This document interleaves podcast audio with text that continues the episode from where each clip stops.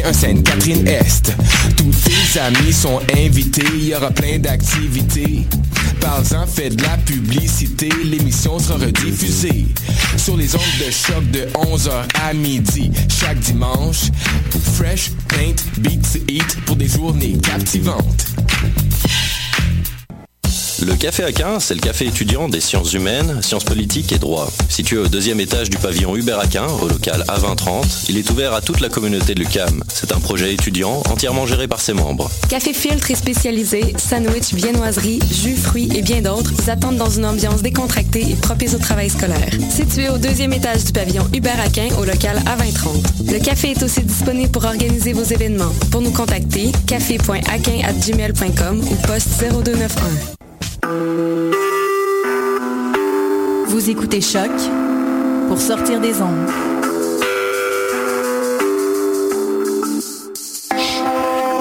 Podcast, musique, découverte. Sur choc.ca. Qui était le premier sur Terre? C'était l'œuf ou la poule? Moi, je pense que c'est l'œuf. Moi, non, que la poule. Il a bien fallu qu'elle sorte de quelque part, la poule. Parce que la poule, elle prend des Mais œufs. pourquoi c'est la nuit Elle est bien née quelque part, dans l'œuf. Alors c'est quoi C'est l'œuf ou la poule L'œuf ou la poule Bonsoir à toutes et à tous, vous écoutez L'œuf ou la poule, l'émission de science sur choc.ca, la radio web de l'UCAM. Animation ce soir, euh, Damien Grapton tout seul, Karine Mona n'étant pas là, mais on la retrouvera euh, dans trois semaines après son petit congé maladie et ensuite ses vacances. Euh, ce soir, pour les chroniques, nous avons Marion Spé, bonsoir Marion, Bonsoir. et Marianne des Hôtels, bonsoir Marianne. Salut. Et nous recevrons également, euh, nous recevons pardon également Pierrick Plusquelec et Vincent Delno. Bonsoir à tous les deux. Bonsoir. Alors vous co-dirigez tous les deux le centre d'études, je lis mon petit papier pour pas dire de bêtises, le centre d'études en sciences de la communication non verbale du centre de recherche de l'Institut universitaire en santé mentale de Montréal. Eh oui. Alors ce soir nous verrons pourquoi vous avez ressenti le besoin de, de créer un tel centre de recherche sur ce sujet au Québec et à Montréal. Nous parlerons brièvement de synergologie et de la polémique qui a eu lieu euh, l'an dernier quand euh, Patrick Lagacé a écrit dans la presse à ce sujet. Euh, donc on reviendra brièvement sur ça. Est-ce que c'est une pseudoscience? Est-ce que est-ce que c'est une science? Est-ce que c'est la même chose que ce que vous faites dans votre centre de recherche? Et vous pourrez nous donner votre avis sur la question. Et vous pourrez surtout nous présenter vos recherches et vos méthodes euh, de recherche dans ce domaine qui est la communication non verbale. Au sommaire ensuite de l'émission, on aura euh, Marianne avec sa chronique Femmes en sciences, qui nous parlera de Ruby, Ruby Payne Scott, première femme radioastronome et donc une grande pionnière dans ce domaine, australienne, c'est ça, qui a réalisé des travaux euh, à propos de l'influence du champ magnétique de la Terre et des éruptions solaires, mais qui était aussi une militante des droits de la femme. Et cette fois, j'allais dire comme toujours, Karine fera euh, l'agenda en fin d'émission, mais non, ça sera moi qui fera l'agenda en fin d'émission. Et tout de suite, on va commencer avec Marion et la chronique d'actualité des sciences. Alors Marion, ce soir, tu vas nous parler de braconniers qui se mettent à la lecture de revues scientifiques, c'est pas commun. Tu vas nous parler aussi des risques qu'il existe à vivre tout en haut d'un gratte-ciel. Mais pour commencer, tu vas d'abord nous expliquer ce que c'est, ce qui, ce comment, pardon, tuer des cellules vieilles pour nous aider à vivre plus longtemps. Tout à fait. On commence effectivement avec des résultats qui sont assez spectaculaires, il faut le dire. Ils ont été publiés le 3 février dans la revue Nature. Euh, en fait, c'est des chercheurs américains qui sont parvenus à prolonger l'espérance de vie moyenne de souris de 30%. Comment euh, sont-ils arrivés à faire ça? Eh bien, en se débarrassant des cellules sénescentes. Les cellules sénescentes, c'est quoi? Il s'agit simplement de cellules qui vieillissent. Alors, on peut parler par exemple de cellules vieillissantes. Pour réaliser ce grand ménage, les scientifiques ont utilisé des souris génétiquement modifiées, ce qui est relativement souvent le cas dans les études scientifiques. En gros, les souris modifiées pour l'occasion sont capables de produire un enzyme dans ces fameuses cellules vieillissantes que l'on peut activer en injectant un produit catalyseur. Et qu'est-ce que ça fait? Eh bien, ça provoque la mort des cellules vieillissantes, leur apoptose en vocabulaire scientifique. Donc, en injectant le catalyseur deux fois par semaine, à l'âge de 1 an, nos amis les souris, qui vivent normalement 2 ans, ont vécu euh, à peu près un tiers plus longtemps. Et le résultat est encore plus étonnant puisque non seulement leur espérance de vie est prolongée, mais en plus elles vivent en meilleure santé.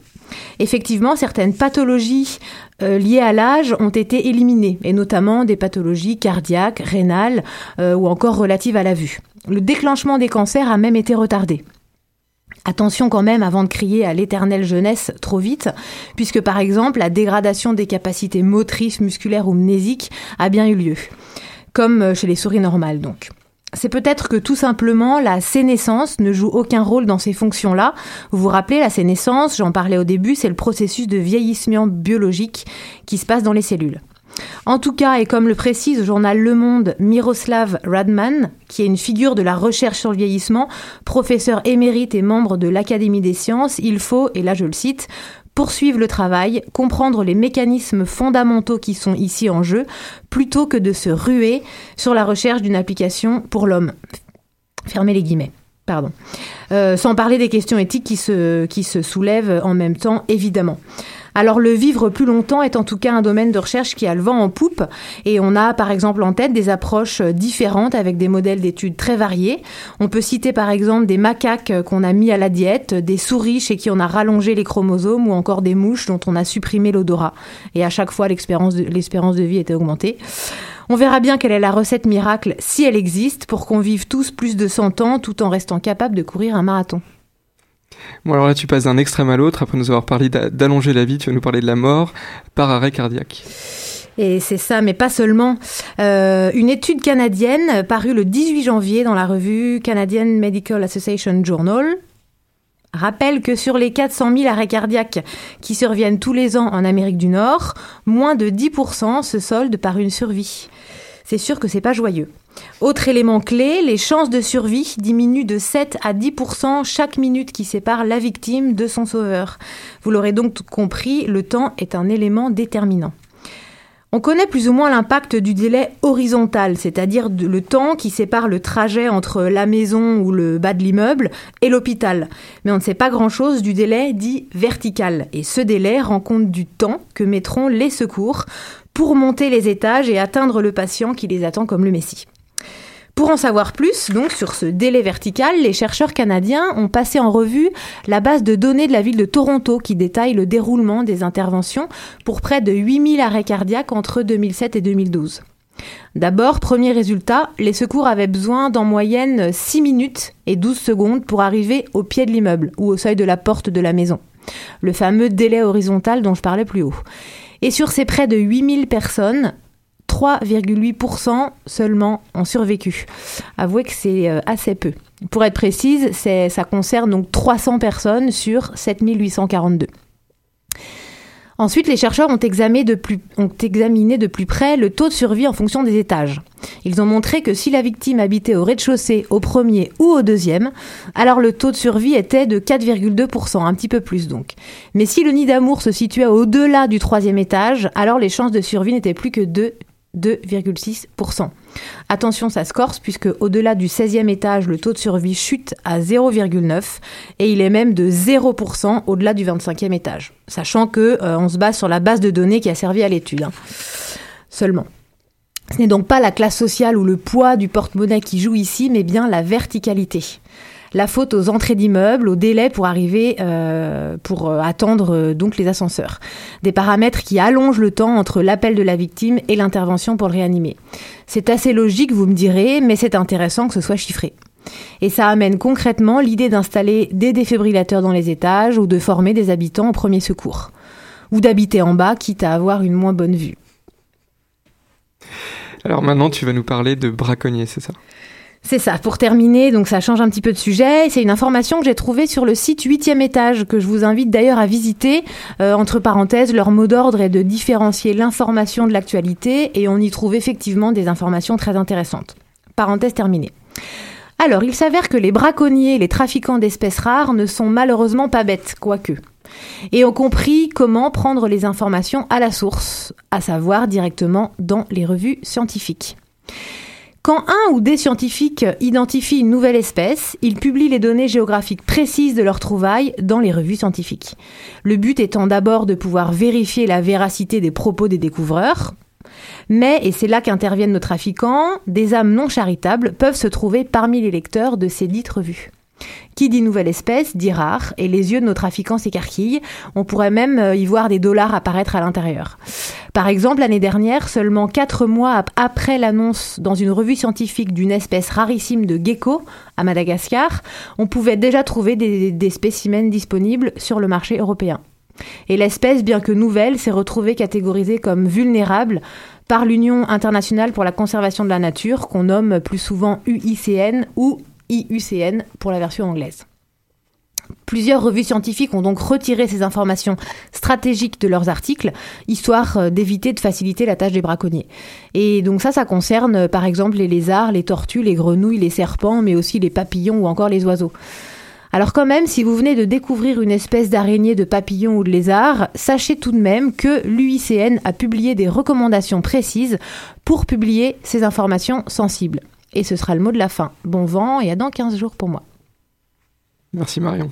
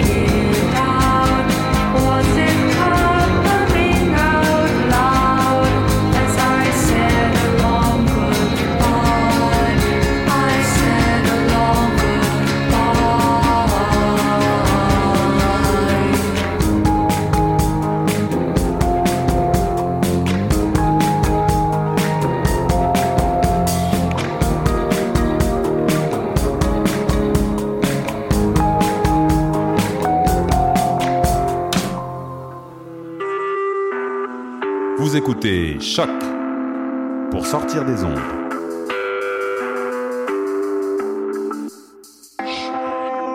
Podcast, musique, découverte. Sur choc.ca. On écoutait Charlie Hilton sur euh, choc.ca dans L'œuf ou la poule, Long Goodbye, petit clin d'œil pour Karine et Tristan avant leur départ en Inde pour leurs vacances. Et nous revenons tout de suite avec notre sujet du jour, la communication non verbale. Alors je l'ai dit en début d'émission, nous recevons Pierrick Plusquelec et Vincent Denot. Je vais en dire un petit peu plus sur vous maintenant. Alors euh, tout d'abord Pierrick Plusquelec, vous vous êtes éthologue, vous nous direz peut-être un peu plus tard exactement ce que ça signifie, chercheur au Centre de recherche de l'Institut universitaire en santé mentale de Montréal, le CRIUSM, et professeur adjoint à l'école de psychoéducation de l'Université de Montréal. Vous avez obtenu un doctorat en biologie du comportement à l'Université Paris 8 et dans ce doctorat, vous avez étudié les techniques d'observation et d'analyse des comportements. C'est vraiment ce dont on va parler ce soir, si j'ai bien compris. Mhm. Et vous êtes également co-directeur du Centre d'études sur le stress humain au CRIUSM. Vous direz s'il y a un lien avec la communication non verbale.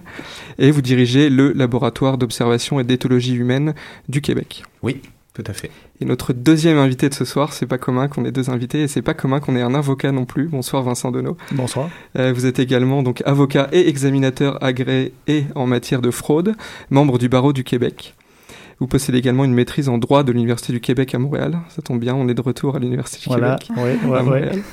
Et vous avez étudié pour euh, cette maîtrise euh, l'impact du comportement non verbal, donc encore une fois le sujet de ce soir, sur les témoins lors des procès.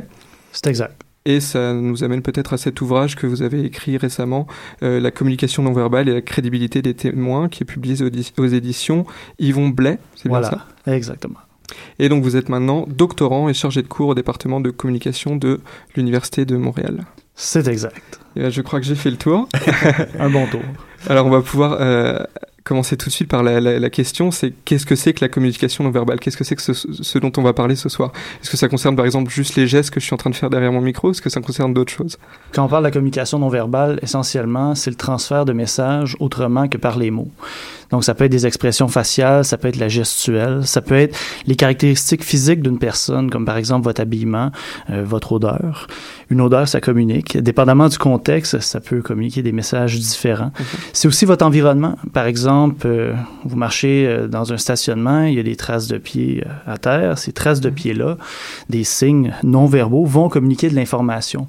En fait, quand on parle de communication non verbale, bon, ce qui m'intéresse moi principalement et ce qui intéresse aussi Pierrick, c'est davantage les expressions faciales et la gestuelle, mais quand on parle par exemple euh, euh, des caractéristiques physiques ou même de l'environnement, comme je le mentionnais précédemment, mais quand on regarde l'environnement et ce qui communique dans un environnement un peu, c'est un petit peu comme une scène de crime, hein, parce que dans une scène de crime, les techniciens en scène de crime vont regarder par exemple des traces de sang, différents objets placés à droite et à gauche.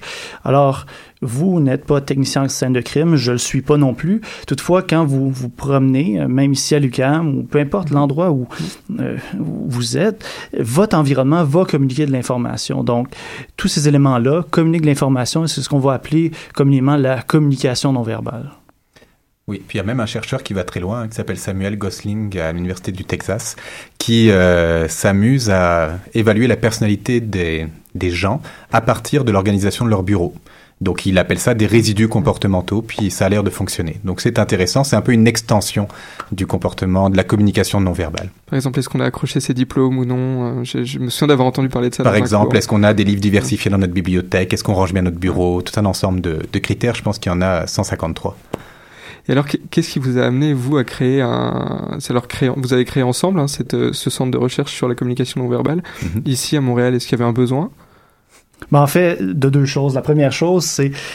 Le, ce centre d'études-là est un peu le résultat d'une rencontre euh, imprévue Pierrick et moi, on s'est euh, rencontrés essentiellement sur Twitter eh oui. au début. une belle histoire. Euh, oui, effectivement, une rencontre imprévue. une histoire moderne, en tout cas. Oui, tout à fait, tout à fait. Puis on était, euh, je crois, à moins que je fasse erreur, on était à l'été 2014. Et progressivement, bon, le, le, la rencontre initiale s'est faite sur Twitter, mais évidemment, par la suite, on s'est rencontrés, on a commencé à discuter et on s'est rendu compte que dans la francophonie, ben, à, tout le moins, à tout le moins, ici au Québec, mhm. euh, même on peut même aller plus loin, on peut dire dans la francophonie, euh, il y a énormément de fausses croyances qui circulaient au sujet du non-verbal, alors que pourtant il y a énormément de sciences au sujet de la communication non verbale. Et quand on dit énormément, on parle d'à peu près, euh, on parle de plusieurs milliers d'articles, à peu près 5000. En fait, on parle, on s'est amusé avec notre équipe de recherche à regarder le nombre d'articles qui existaient. Hein. Vous êtes au courant de ce qu'est ce qu'est une publication scientifique ici, donc c'est bien. Il existe environ 7000 articles qui ont été publiés en sciences de la communication non verbale. Puis là, j'insiste vraiment là-dessus. Nous, ce qu'on fait, c'est de la science de la communication mmh. non verbale. Communication non verbale, il y en a partout beaucoup dans les médias, beaucoup de fausses croyances, comme tu le disais, mais de la science de la communication non verbale, celle qui va à la source, comme vous le disiez tout à l'heure, il y en a très peu. Donc c'est ce que nous, on, veut faire et c'est ce qu'on est en train de faire. Des, des, articles qui sont, par exemple, révisés par les pairs. Hein. C'est le, le ah terme qu'on emploie dans ce cas-là pour parler d'un article. Oui, on parle que de ça. Hein, c'est quand même très différent d'un article de journal. Tout à fait. Exact. Et alors, j'ai remarqué en préparant l'émission que la science de la communication non verbale, il y avait beaucoup de spécialistes qui venaient de différents domaines, donc des psychologues, des linguistes, des sociologues, des gens qui sont spécialisés en sciences de la communication. Et je me demandais dans, quelle approche vous avez abordé, vous, dans, dans, votre centre de recherche, ou est-ce que vous avez abordé une, également une approche multidisciplinaire? Foncièrement multidisciplinaire. D'ailleurs, notre association le dit. Euh, un avocat, et, euh, et, un biologiste de formation que je suis euh, montre à quel point on a eu besoin de cette interdisciplinarité finalement. Euh, c'est certain que l'anthropologie a apporté à la science de la communication non verbale, l'éthologie, euh, le droit maintenant, euh, la sociologie. Donc oui, il y a eu beaucoup, beaucoup d'influences différentes de différentes disciplines. Et c'est pour ça que c'est complexe de pouvoir faire la synthèse de tout ça, puis l'amener au grand public. Et c'est ce qu'on ce qu'on fait, c'est ce qu'on veut faire. Oui, effectivement. Euh, D'une part, produire de la connaissance scientifique, c'est une chose, mais aussi synthétiser celle qui existe déjà. On parlait de, de ces 5000 articles, euh, c'est un chiffron, là, mais de ces milliers d'articles euh, publiés dans des revues révisées par les pairs. La plupart des articles sont en anglais. très peu de vulgarisation scientifique sur le non-verbal. Donc, non seulement on veut produire, mais aussi synthétiser ce qui existe déjà et diffuser la connaissance. Hein, parce que le l'objectif ici, c'est pas de créer de la connaissance et de la garder dans la tour d'ivoire. C'est vraiment de l'amener au grand public et aussi aux professionnels pour qui la science de la communication non verbale peut avoir une très, très grande utilité dans différents domaines. Hein. Voilà. Peut-être pour, compléter, hein, l'un des premiers articles scientifiques nous vient de Charles Darwin, 1890. Hein, euh, l'expression euh, des émotions chez l'homme et l'animal, c'est l'un des premiers écrits. Et on y décrit, Charles Darwin y décrit très très clairement les expressions faciales les premières expressions faciales de euh, des, humains, des petits humains, quand ils pleurent, quand ils ont du mépris, quand ils ont honte et ainsi de suite. C'est vraiment fascinant comme lecture. Hein. Ça se trouve euh, gratuitement sur Internet d'ailleurs. D'accord, on, le mettra en lien sur les, mhm. sur les réseaux sociaux de l'émission, justement Twitter et euh, la page Facebook. Alors je vais revenir à, un sujet un petit peu différent. Cette fois, ce sera plus des articles scientifiques, mais des articles de journaux. Patrick Lagacé, qui écrit dans la presse, a écrit l'an dernier une série d'articles à propos de la synergologie, qui se présente comme une science de la communication non verbale. Ça a déclenché une polémique, il est, puisque lui, il a considéré ça comme une pseudo-science et non pas comme une science. Il a expliqué dans ses articles, que j'invite tout le monde à aller lire, on mettra aussi les liens dans, dans les réseaux sociaux. D'ailleurs, vous êtes cité dans, au moins un de ces articles. Et je me demandais si vous pouviez un peu nous revenir sur cette polémique et nous dire un petit peu ce que c'est que la synergologie et en quoi c'est différent de votre approche, vous, de scientifique en sciences de la communication non verbale. Oui, certainement. Puis c'est pas vraiment compliqué. Hein. euh, d'un côté, vous avez, si on plaçait par exemple sur un continuum, d'un côté la pseudoscience et de l'autre côté la science. Uh-huh. euh, progressivement, quand vous déplacez d'une extrémité à l'autre, progressivement vous rapprochez vers la science. La distinction entre la science et la pseudoscience parfois peut être difficile à faire pour Monsieur, Madame, tout le monde. Or, vous avez différents indicateurs qui vous permettent justement de soulever un doute sur les connaissances. Je vais dire connaissances entre guillemets. Ici, les auditeurs ne voient pas mon nom verbal, mais je dis connaissances entre guillemets. voilà. Donc, parfois, vous avez justement des ensembles de connaissances entre guillemets qui sont communiquées au grand public et qui, pour le grand public, peuvent sembler des, ensembles de connaissances qui peuvent sembler sérieux. Or, dans les faits, euh, parfois ces connaissances-là n'ont euh, n'ont fait l'objet d'aucune publication scientifique ou pratiquement aucune publication scientifique. Parfois, ces connaissances entre guillemets là sont des affirmations extravagantes sans aucune preuve à la hauteur de l'extravagance des affirmations. Bref, vous avez, comme je le disais, d'un côté la pseudoscience et de l'autre côté de la science. Alors la synergologie, c'est une pseudoscience du décodage du non-verbal. Puis essentiellement, et je n'apprends je, je, je, je n'apprends rien à personne ce soir. Les gens qui auront lu euh, la série d'articles de Patrick Lagacé ou l'article qu'on a publié l'automne passé dans la revue de psychoéducation, euh, un article qui s'appelait La synologie, une lecture pseudo-scientifique du langage corporel, alors, la synagogie présente plusieurs de ces indicateurs-là de pseudosciences, notamment l'absence de révision par les pairs, notamment l'utilisation de l'argument d'autorité. Là, j'en mentionne deux, mais vous en avez mhm. plusieurs indicateurs de pseudosciences. Donc, vous avez d'un côté, justement, cette bébite-là qui s'appelle la synergologie, qui, qui, se présente comme une, une approche scientifique, une discipline scientifique. Universelle. Euh, euh, universelle, oui, effectivement, parce que c'est des codes universels, ça c'est ce que la synagogie présente. Alors ça, c'est une pseudoscience. De l'autre côté, vous avez des connaissances qui sont développées de façon ouverte. Euh, la science, c'est quoi finalement? C'est le résultat d'expérimentation et de débats ouverts, d'accord? Où la méthodologie est accessible aux gens, ou si on veut essayer de reproduire, contredire, si on veut essayer de voir le chemin qui nous a permis d'arriver à, certaines connaissances, dans la science de la communication non verbale, on a cette possibilité-là de le faire. Donc, vous avez, comme pour conclure, pour boucler la boucle finalement, d'un côté, une pseudo-science de codage non verbal qui propose des codes qui ont fait l'objet d'aucune validation scientifique. Euh, en fait, pratiquement aucune. On parle de peut-être un ou deux articles publiés par des disciples de la synagologie. Et de l'autre côté, vous avez les sciences de la communication non verbale, comme Pierrick en parle, euh, en parlait il y a euh, quelques instants, où justement on parle de, de connaissances qui sont développées dans une communauté de chercheurs, révisées par les pairs. Voilà. D'accord. Et j'ai cru voir dans l'article de, de, Patrick Lagacé qui vous présentait, vous, Vincent Denot, comme un ancien, un ex-synergologue. Est-ce que vraiment vous, vous avez été tenté, par exemple, euh, par le côté obscur, j'ai envie de dire Et que qu'est-ce qui vous a fait changer d'avis, en fait? Qu'est-ce qui vous a fait réaliser que finalement ce qui vous intéressait, c'était plutôt les sciences de la communication plutôt que la ah. synergologie? Alors, effectivement, c'est ce n'est pas un secret pour personne. Euh, ce qui m'a euh, mis la puce à l'oreille du non-verbal, c'est la synergologie. Et là, on remonte à peu près à 2007. Ok. J'étais avant la rencontre sur Twitter. Ah ouais. bien avant, en fait, euh, sept ans avant finalement.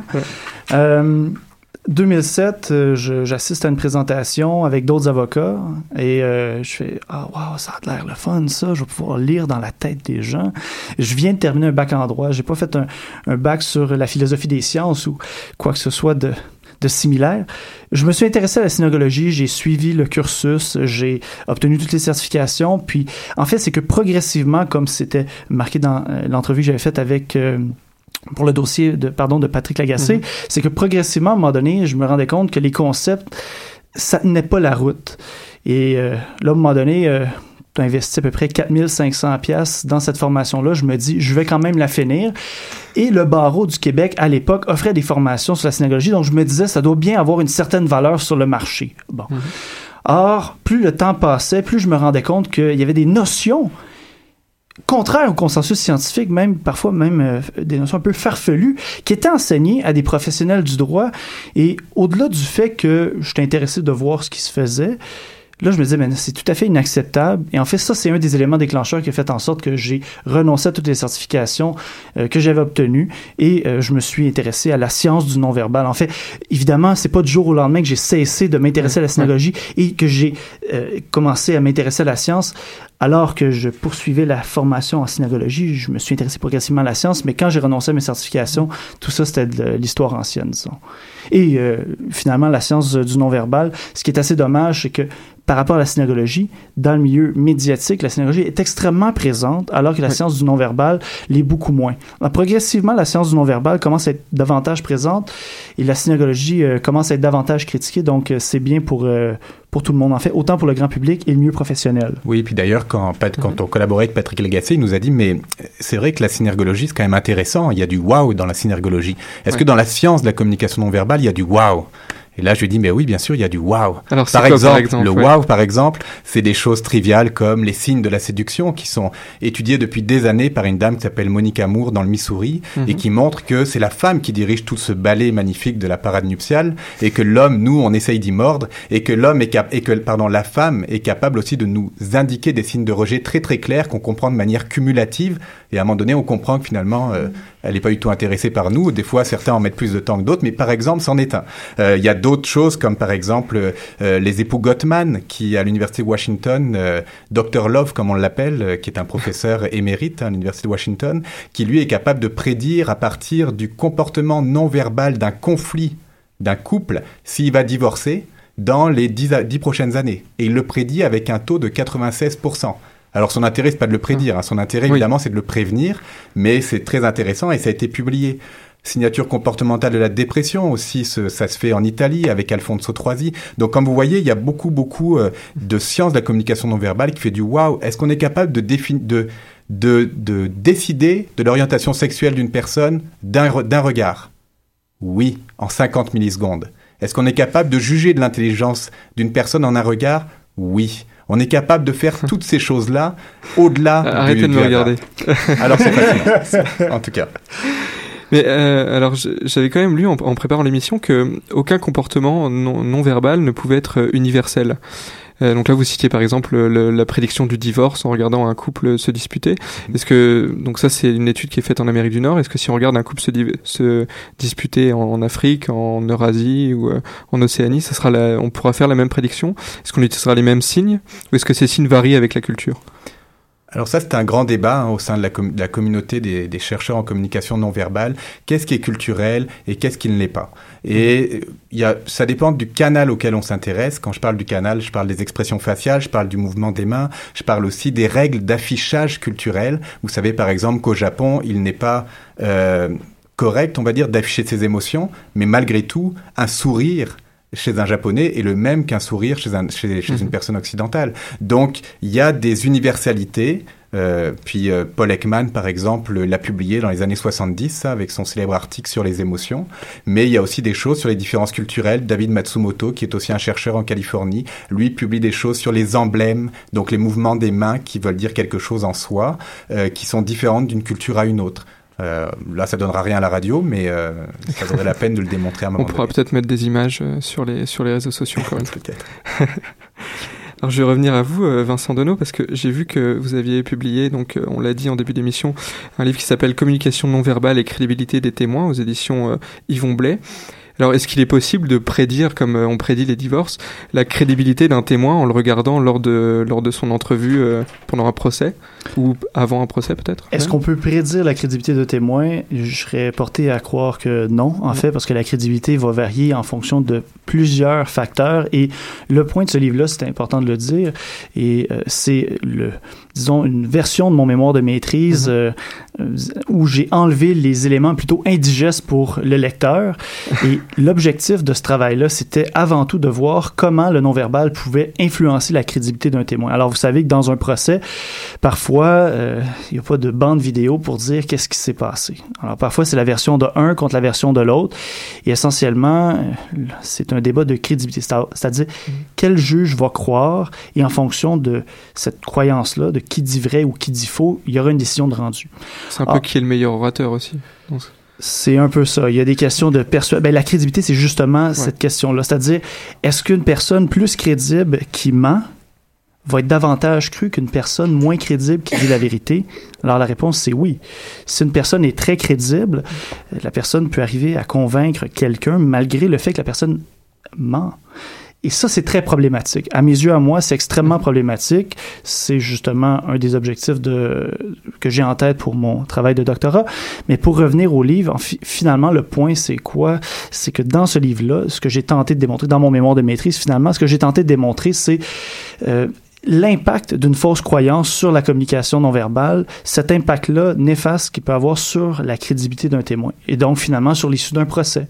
Ah, parce que si par exemple un juge devait croire qu'un témoin qui détourne le regard c'est un menteur alors que c'est tout à fait inexact, le détournement du regard n'est pas un signe de mensonge, au contraire.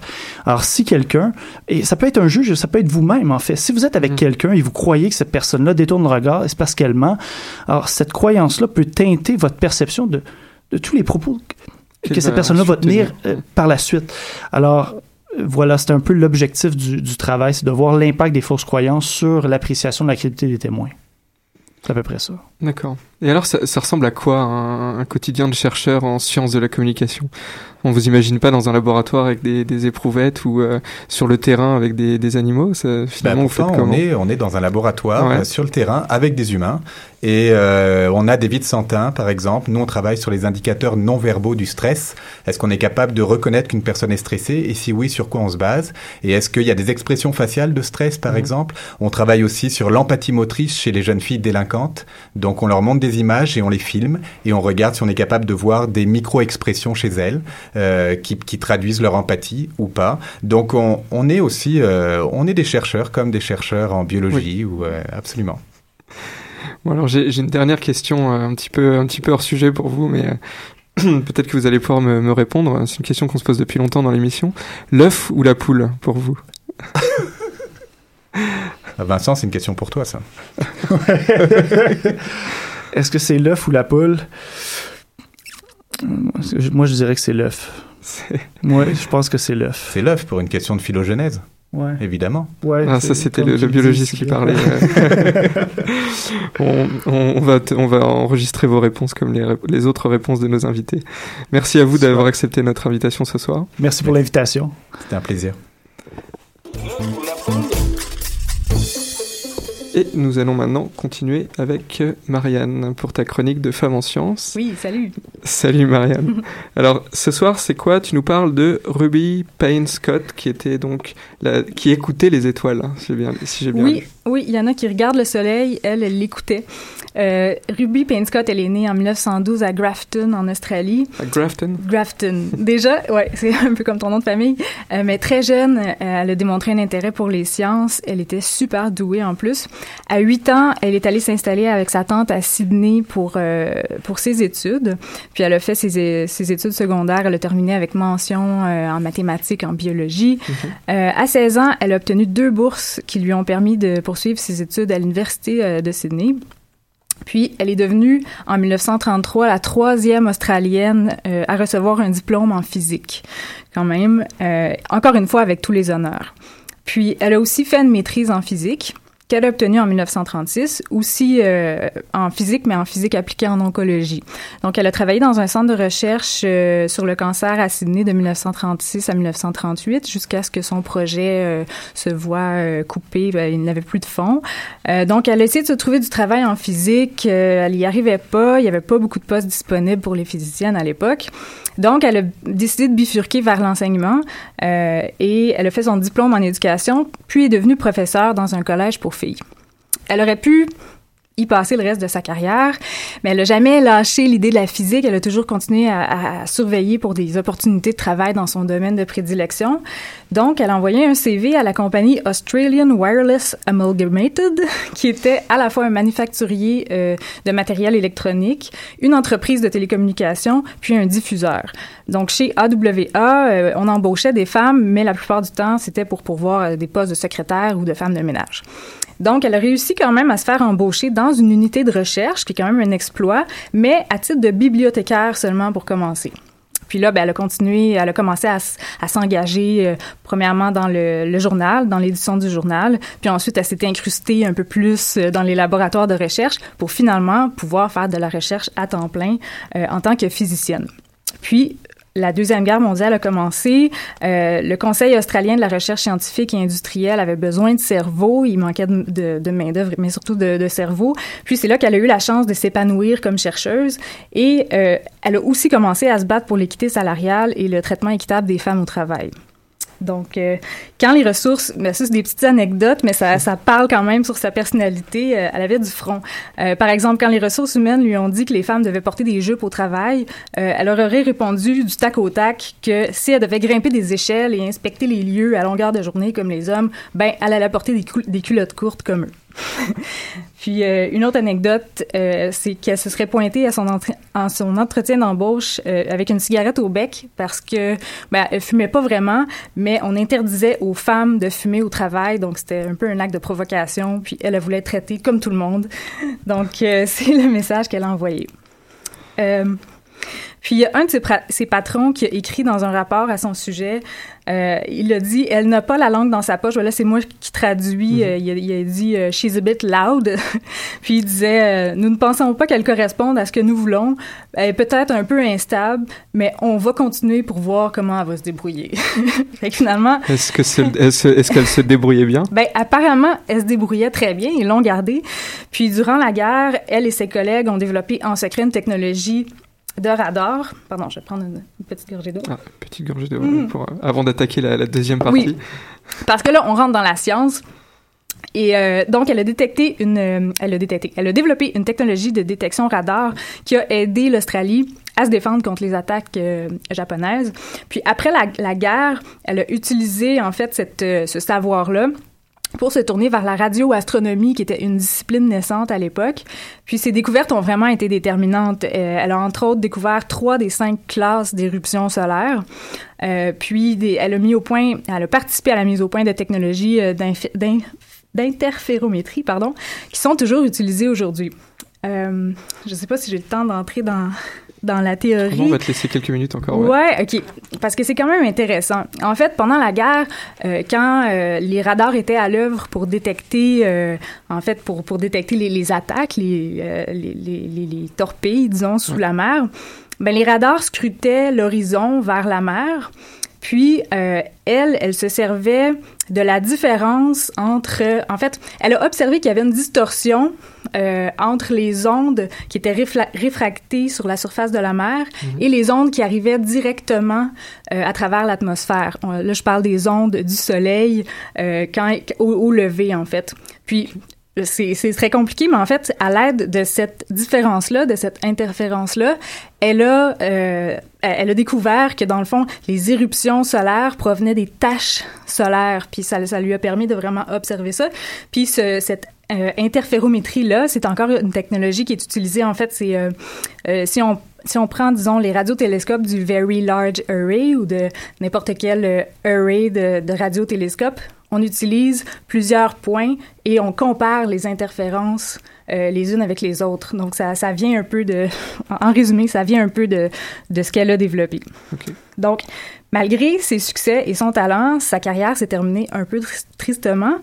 Puis, le problème, c'est qu'elle s'est mariée en 1944. Alors, c'est quoi le problème dans le mariage? Ben, à l'époque, là-bas, c'était un problème parce que euh, jusqu'en 1966, en Australie, les femmes n'avaient pas le droit euh, d'avoir un poste permanent euh, dans la fonction publique si elles étaient mariées. Donc, soit elles cachaient leur mariage ou elles, elles étaient démises de leur fonction. C'est ce qui est arrivé à, à Ruby. Puis, en fait, elle a eu un poste euh, temporaire. Donc, elle a perdu son fonds de, de retraite euh, et ses avantages sociaux. D'accord. Effectivement, ça se termine pas très bien.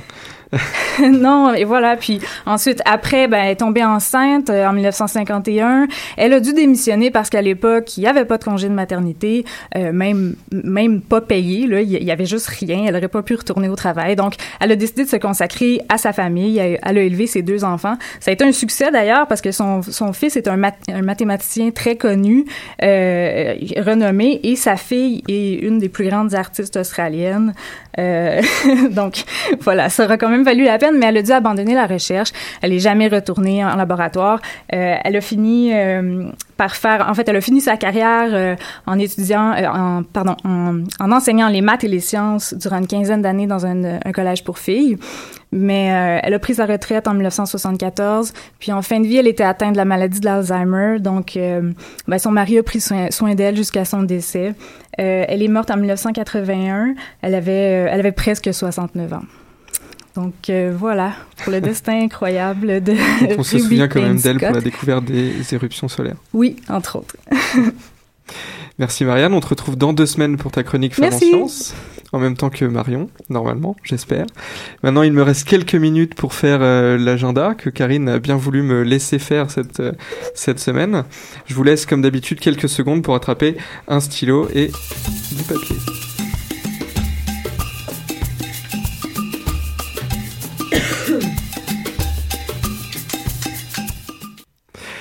Alors c'est parti pour l'agenda. Je vais essayer de pas faire de bêtises dans les notes que m'a laissé Karine. Du 4 février au 20 mars 2016 à la librairie Monet. J'ai noté un événement très intéressant qui est les Sciences contre-attaque, un salon du livre spécifique à cette librairie qui va euh, donc présenter des livres de sciences et qui vont lutter contre les pseudosciences en accord avec euh, notre émission d'aujourd'hui. Euh, alors on va pas parler de communication non verbale dans cette librairie, mais j'ai noté que le jeudi 11 février à 19h, Normand Mousseau allait venir parler du diabète de type 2. Euh, le 25 février, Yves Gingras viendra y présenter euh, un, livre qui s'appelle L'impossible dialogue. Et euh, voilà, je voulais vous donner l'adresse de la librairie qui est le 2752 rue Salaberry, donc la librairie Monet, jusqu'au 20 mars 2016. Euh, le samedi 13 à 19h, un événement gratuit à l'auditoire au 52 14 Saint-Laurent. Euh, c'est très détaillé les fiches de Karine, hein, je peux tout, euh, je peux vraiment euh, tout dire. Donc, un, la première du film sur les phrase d'Henri Laborie, dont d'ailleurs Tristan nous avait parlé dans une de ses chroniques. Le mercredi 17 février à 19h, à la station Host sur Ontario 1496 Ontario, elle a un cours d'astrophysique de l'UPOP, une introduction à la relativité générale. Ça, ça promet, et c'est donné par deux étudiantes en physique à McGill, également des femmes en sciences, ça colle avec la chronique de Marianne, c'est parfait. euh, le jeudi 18 à 18h, alors, on retourne cette fois au cœur des sciences, un des grands amours de Karine, le cœur des sciences à l'UCAM, avec un film sur l'acidification des océans. Euh, qui sera présenté par Alfonso Mucci, directeur du département des sciences de la Terre et des planètes à l'université McGill. Je vous redonne pas l'adresse du cœur des sciences, vous pouvez la trouver sur internet et on l'a donné tellement de fois dans cette émission que j'espère que tout le monde la connaît par cœur. Il me reste à remercier nos invités de ce soir, Pierrick Pluscalec et Vincent Denot, donc du Centre d'études en sciences de la communication non verbale. Merci à vous d'avoir accepté notre invitation. Merci. Merci. D'être venu faire la différence entre euh, votre travail et la synergologie. On va mettre en lien évidemment tous les articles auxquels vous avez participé ou que vous avez coécrit sur euh, notre site de l'agence Science Presse et sur nos réseaux sociaux. On a compris que vous étiez actifs sur les réseaux sociaux. Merci également à Marianne et à Marion d'être venus ce soir. On vous retrouve dans deux semaines pour la prochaine chronique. Euh, Karine sera toujours absente. Et puis un grand merci surtout à Tristan d'être à, à, la, à la technique ce soir. Et on te souhaite de bonnes vacances, Tristan. À dans deux semaines. C'était l'œuf ou la poule Moi, je pense que c'est l'œuf. Moi, non, moi, non, je que c'est la poule. moi, c'est la poule. Il a bien fallu qu'elle sorte de quelque part, la poule. Parce que la poule, elle prend des œufs. Mais pourquoi c'est la nuit Elle est bien née quelque part d'un œuf. Alors c'est quoi? C'est l'œuf L'œuf ou la poule?